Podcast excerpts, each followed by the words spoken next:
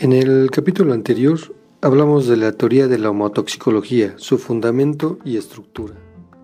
Hoy profundizaremos en las fases de esta teoría y veremos qué aconseja el creador de esta teoría para mantener nuestro cuerpo en buen estado para la excreción de homotoxinas. Y como será costumbre, otorgaremos una mezcla herbolaria para aliviar el Parkinson. Asimismo, veremos las características de una planta maravillosa, el ginkgo biloba. Pues bienvenidos sean a Herbología y sus aplicaciones. Pues como vimos en el capítulo anterior, la homotoxina son todos los procesos, estados y fenómenos que se denominan enfermedad. Son la expresión de que el organismo está luchando frente a las sustancias nocivas, intentando desactivarlas y eliminarlas. Son procesos en armonía con la naturaleza, que sirven para la defensa contra las sustancias nocivas y la detoxicación. Y a decir del Dr. Heinz Heinrich, creador de esta teoría, toda nuestra vida recibimos cargas tóxicas y desencadenan diferentes síntomas en función de la capacidad de reacción.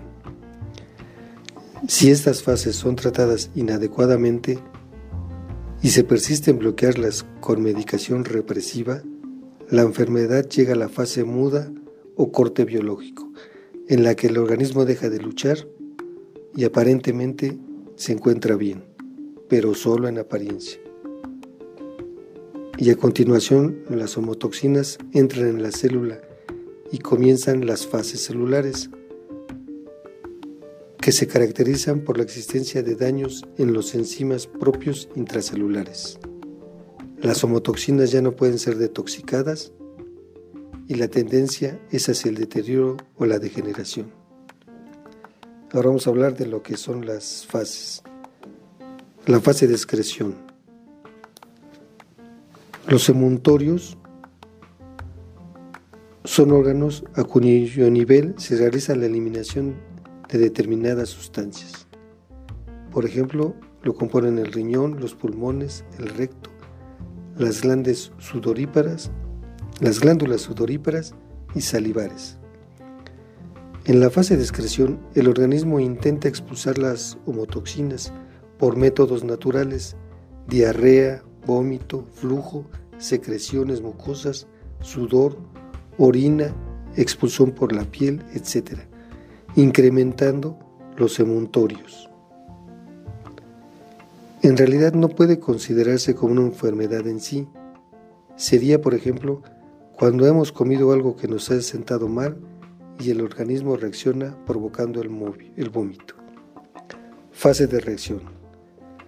Si el organismo no puede eliminar por sus propios mecanismos las homotoxinas agresoras, pasa a sufrir la fase de reacción, en la que, como su nombre indica, las reacciones de defensa se intensifican.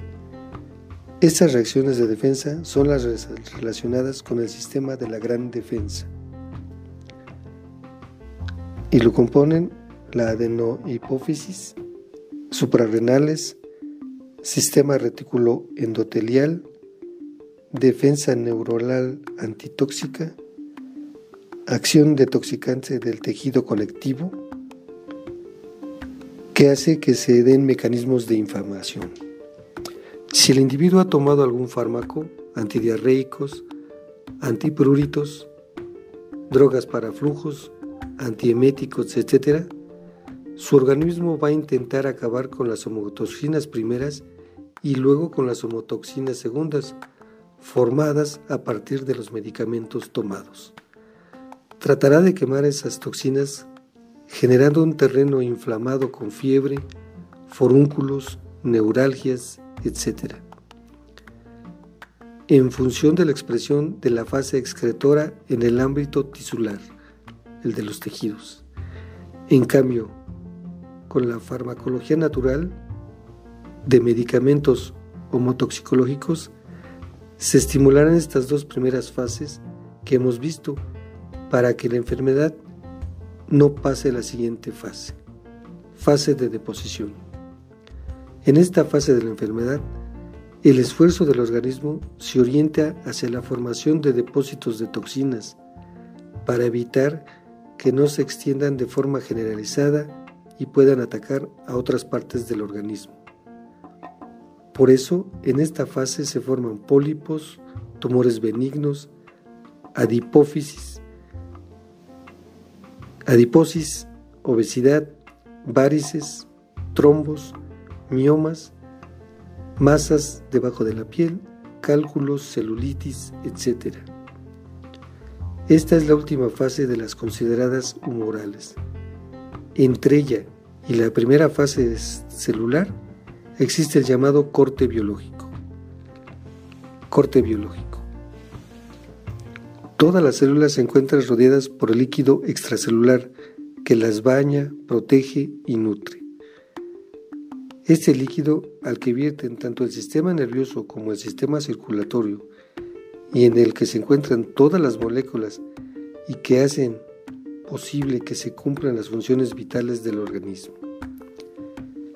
En este espacio, denominado espacio Pischinger, existen una serie de células indiferenciadas de origen mesenquimático. Los fibroplastos, que fabrican una sustancia mucilaginosa específica para cada una de las moléculas vertidas a este líquido extracelular, de manera que hace que esas moléculas sean reconocidas biológicamente como parte del organismo y así puedan entrar en el interior celular e integrarse de forma correcta al sistema de coordinación interorgánico o programa biológico que tiene, cada organismo. Pero si el líquido extracelular se llena de sustancias extrañas no reconocidas por los fibroblastos, se, se enturbia y el flujo entre las terminaciones nerviosas y sanguíneas con las células se dificulta y se origina una alteración en ese programa biológico original. Ese líquido extracelular, al actuar como filtro de las partículas tóxicas que se acumulan en su seno, va perdiendo sus características y se va haciendo más denso, hasta llegar a formar un verdadero reservorio de tóxicos. Lo que sucede a continuación es que las células ya no reciben los nutrientes que las alimentaban y se van debilitando. Tampoco pueden eliminar los desechos de su metabolismo y se alteran los canales de las membranas celulares. Al final, la carga tóxica en el líquido extracelular es enorme. Aumenta la presión osmótica del medio, falla el aporte de oxígeno celular y el medio se acidifica.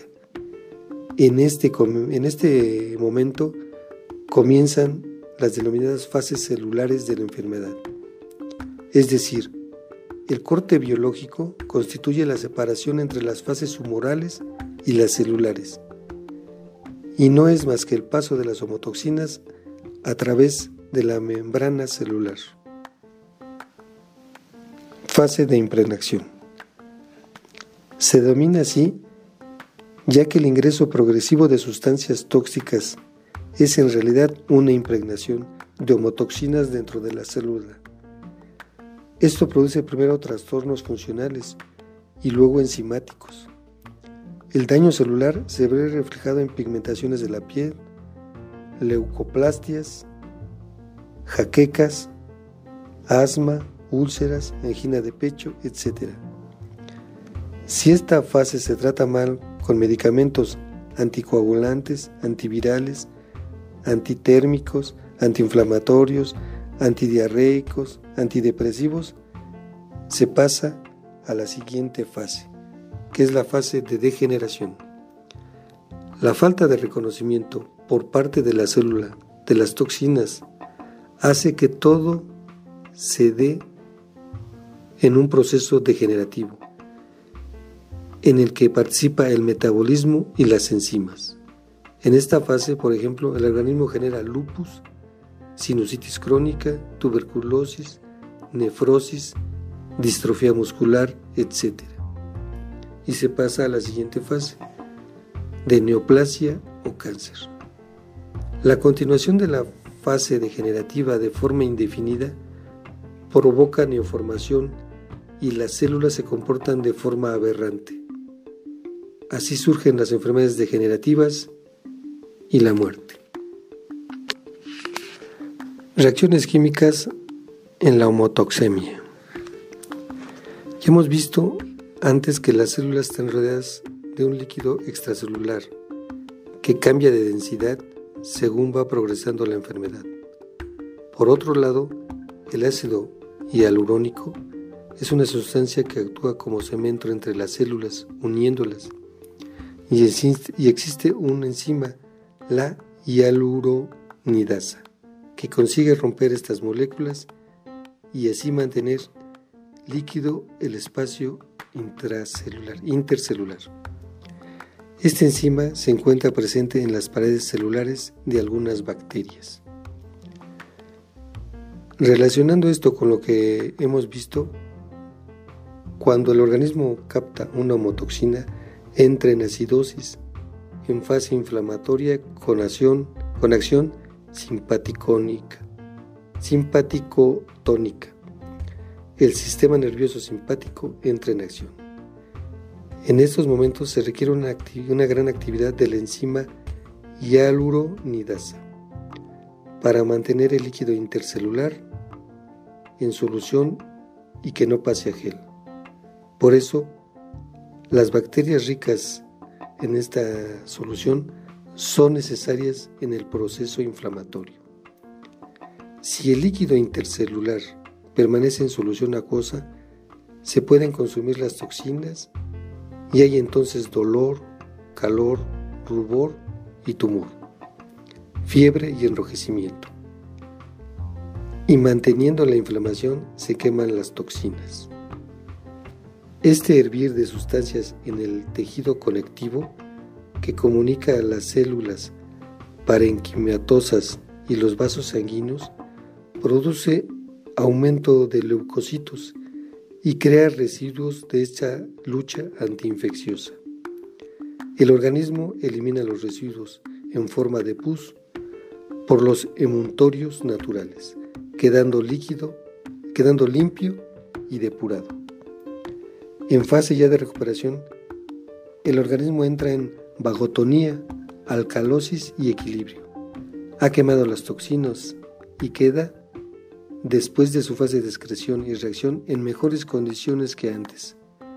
Las bacterias han sido coadyuvantes en la expulsión de homotoxinas. Matando bacterias o bajando la temperatura, se bloquean los mecanismos de defensa del organismo y se entra en fases retóxicas. Sin embargo, con el uso de antibióticos, analgésicos, antipiréticos, etc., se pasa directamente a la vagotonía y alcalosis y se inactiva la producción de hialuronidasas. El tejido conectivo se torna gelatinoso y se congela el proceso de defensa. Las homotoxinas se empastan y a esto se suman las toxinas de los antibióticos. Se forman los péptidos o proteínas salvajes, salvajes de autoagresión y vienen las enfermedades de autoagresión o autoinmunes.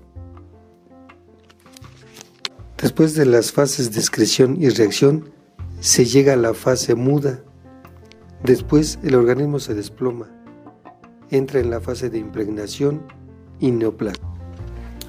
O sea que según H. Henry Rewick, no se debe de utilizar este, medicamentos alopáticos porque cronifican las enfermedades. En vez de expulsar las homotoxinas, el cuerpo ya no puede expulsarlas al usar este tipo de medicamentos. O sea que se engaña el cuerpo y se llega a la cronificación, a la neoplasia. Ahora vamos a hablar de lo que es el sistema de la gran defensa.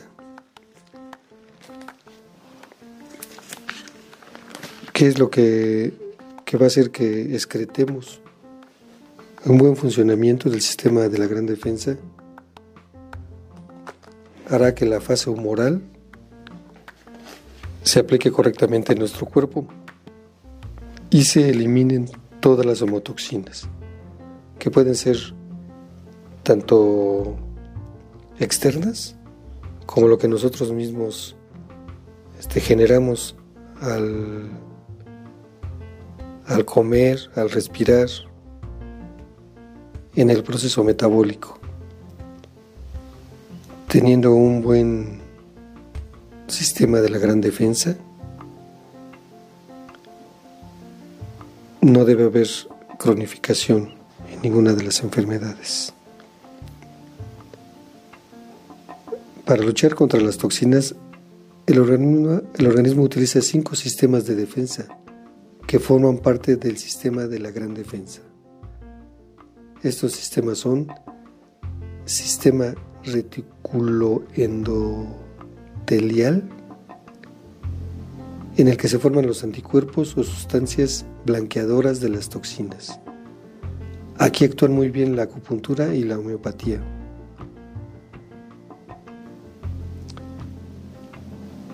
Mecanismo LAH, lóbulo anterior de la hipófisis, corteza suprarrenal. La hipófisis estimula la producción de hormonas suprarrenales que controlan por diversos mecanismos el fenómeno inflamatorio. Ordena y coordina la producción de anticuerpos y prepara el terreno adecuado para la lucha. A través de este mecanismo se produce una estimulación y luego una restricción o inhibición de la inflamación. El tercer sistema sería de los reflejos nerviosos. Transporta y evalúa la inflamación y coordina las interferencias órdenes, información, conocimiento y consiguen la captura. El cuarto será la función de detoxicación hepática. Convierte las toxinas en no venenosas y las expulsa en las fases de excreción.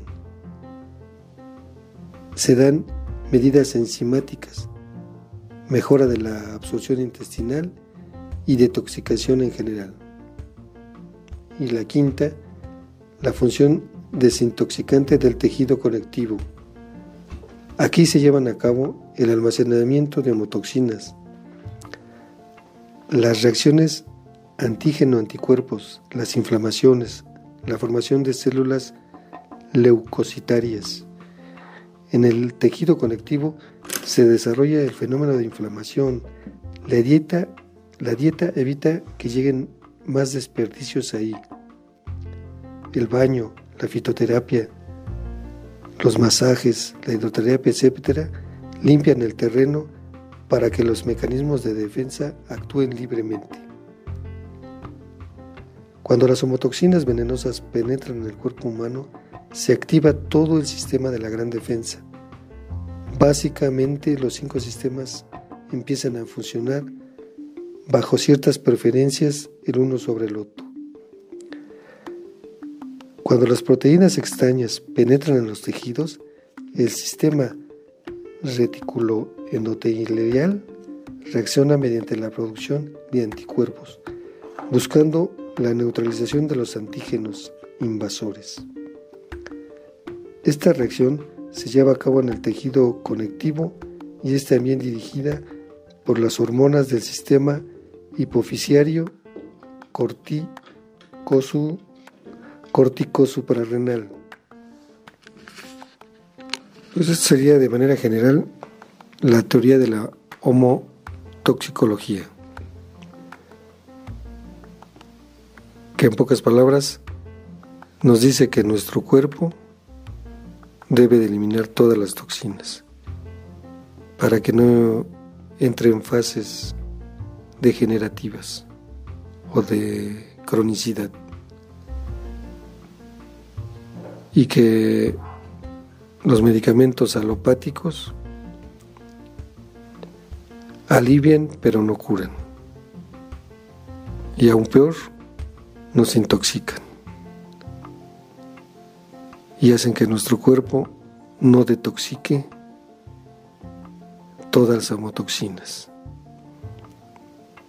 Esta es la teoría de este teórico alemán.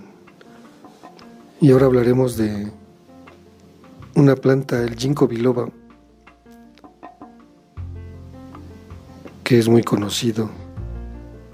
El ginkgo biloba es un árbol doico de 30 a 40 metros de altura, con un tronco que puede medir hasta 4 metros de circunferencia. Puede vivir hasta 4.000 años. La primera floración se produce a los 25 o 30 años de su plantación y el periodo de fertilidad dura generalmente más de mil años. Su origen normalmente es de China, Japón y Corea. En Europa se cultiva en plantaciones. Es el último superviviente de su género, familia y orden. Se utiliza desde, hace muchísimos años en la medicina tradicional china.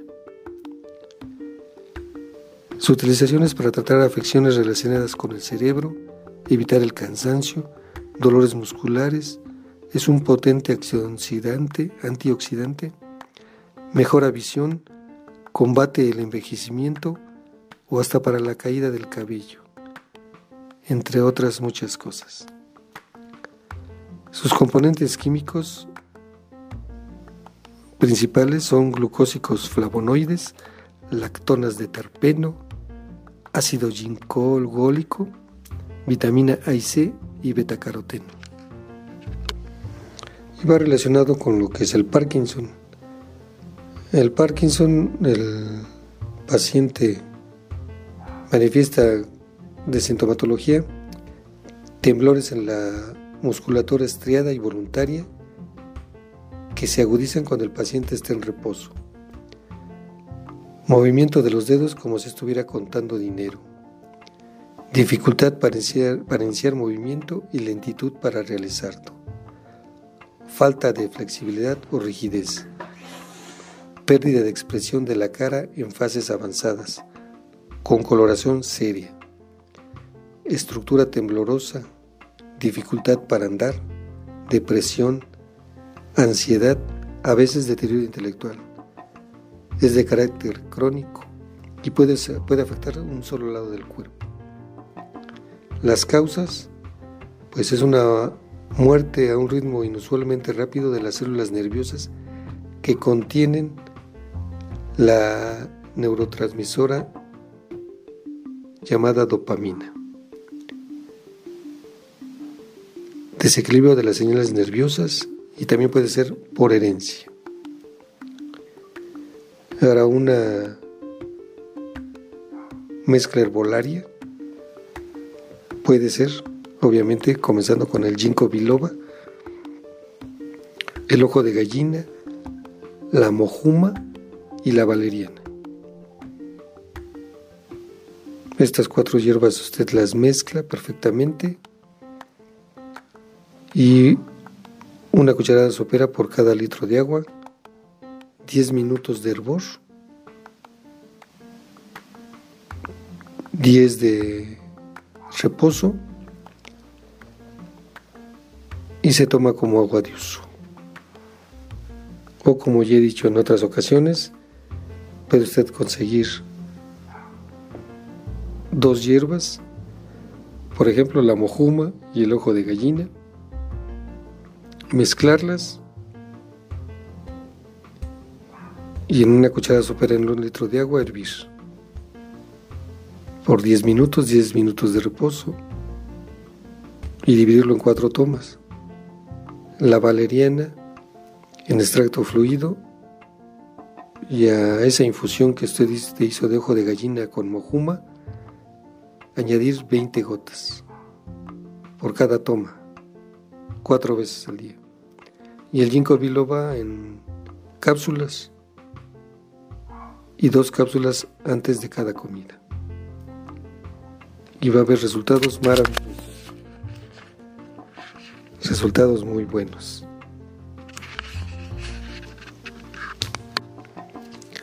Esta mezcla también puede ser utilizada para otras cosas, para activar la fertilidad masculina, bajar el colesterol, impotencia sexual, para la diabetes, obviamente Parkinson, regulador menstrual, calmante nervioso. Es un antibiótico natural. Activa la circulación, tonifica el cerebro, mejora la actividad mental. Para las varices también dolor de espalda, de pecho y de cerebro, para la histeria, la diabetes y afecciones nerviosas. Pues sería todo por, por el día de hoy y gracias por prestarme sus oídos y atención. Fui Mario Mendoza. Los espero para el próximo capítulo. Buena semana para todos.